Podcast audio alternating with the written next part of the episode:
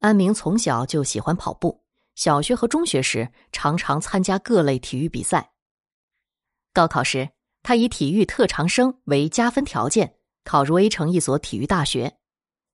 大一暑假的一天下午，他骑单车去镇子广场，经过镇中学时，见门口写着“拆迁”字样，再往里一看，一片狼藉。安明听爸妈说过，学校要搬迁了。想到美好的高中时光，安明进了学校。一进教学楼，听见有响动，那人回过头来。安明看了几秒钟，一下子喊出了：“水缸。”水缸是李乔的绰号。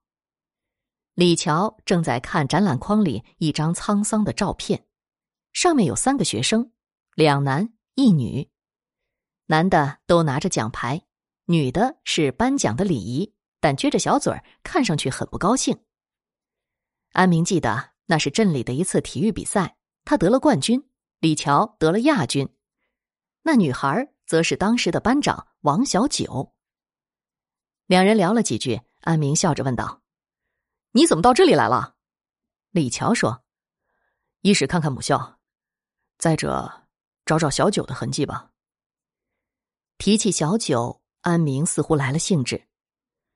当年被他缠死了，一开始感觉挺好的，后来感觉他学习虽然好，但太傲气了，便对他不理不睬的了。李乔说道：“是啊，他为这个还让我替他出气呢。”李乔说的没错，那次体育比赛之前，班长小九拉李乔出去说：“你这次一定要拿第一，替我出气。”李乔从来没有被小九这么在乎过，脸一下子红了。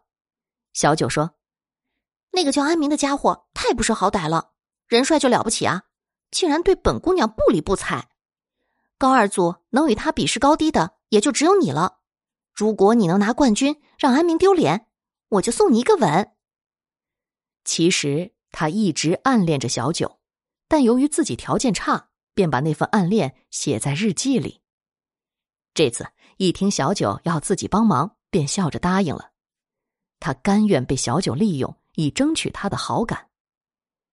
他俩的对话全被在拐角路过的安明听到了。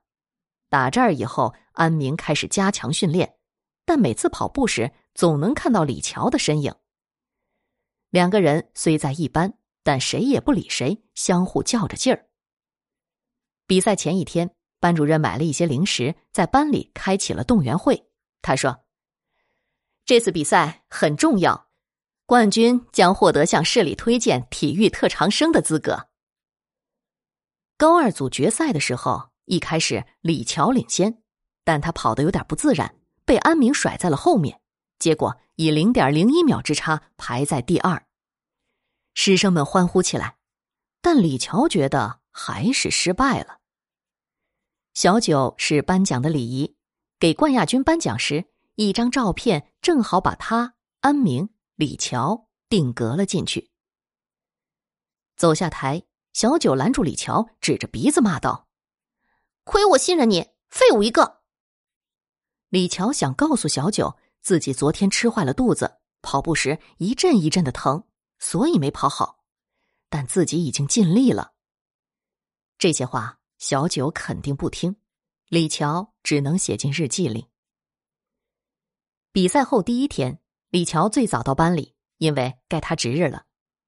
打扫卫生时，无意在安明的桌洞里发现了一小盒药，原来是一种泻药。李乔一愣，他联想到自己的腹泻，前天运动会自己喝过安明递过来的饮料，那饮料莫非被动了手脚？李乔怕别人说他得亚军不服气，故意找事儿，而且仅凭一盒药盒不足以说明是安明陷害了自己，他就没声张此事，悄悄藏起了药盒。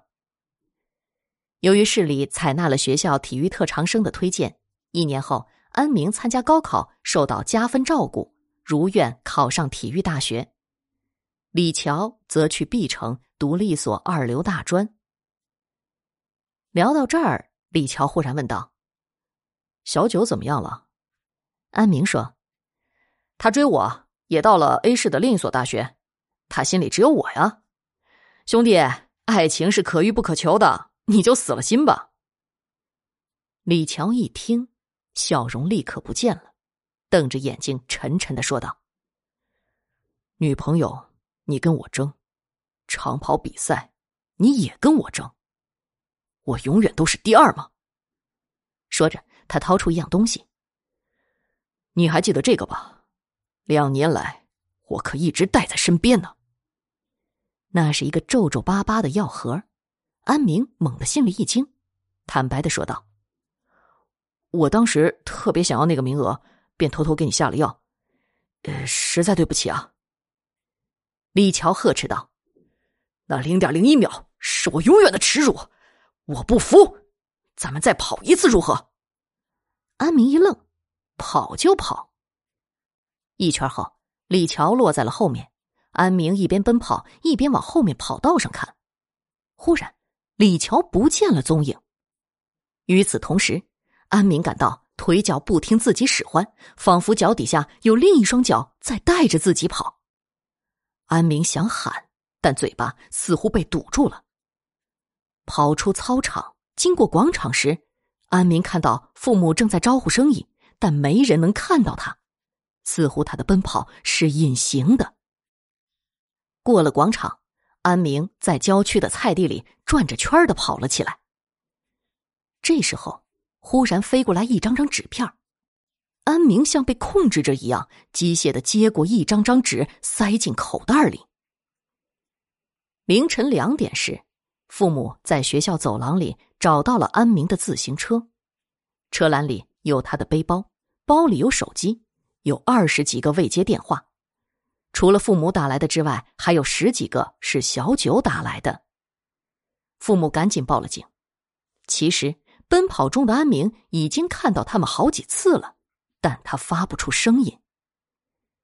这时，王小九也赶了过来，自己打了十几个电话给安明，但不见回复，便一大早赶了过来。果然出事儿了。正好跑到这儿的安明忽然停了下来。此时的他围着菜地跑了六十八圈，他感到脚下忽然一松，像是抽去了两块垫脚石。大家听到“扑通”一声，回头一看，公路中间躺着的正是安明。因为抢救及时，安明几小时后恢复了正常。他痛苦的讲述了事情的经过。警察听到李乔和小九，惊讶的说：“你说的那个李乔，一年前在一个大专院校读书的时候出车祸死了，后来发现他的日记本。”里面记录的全是对小九的暗恋，还用红笔重重的写着“小九欠我一个吻”。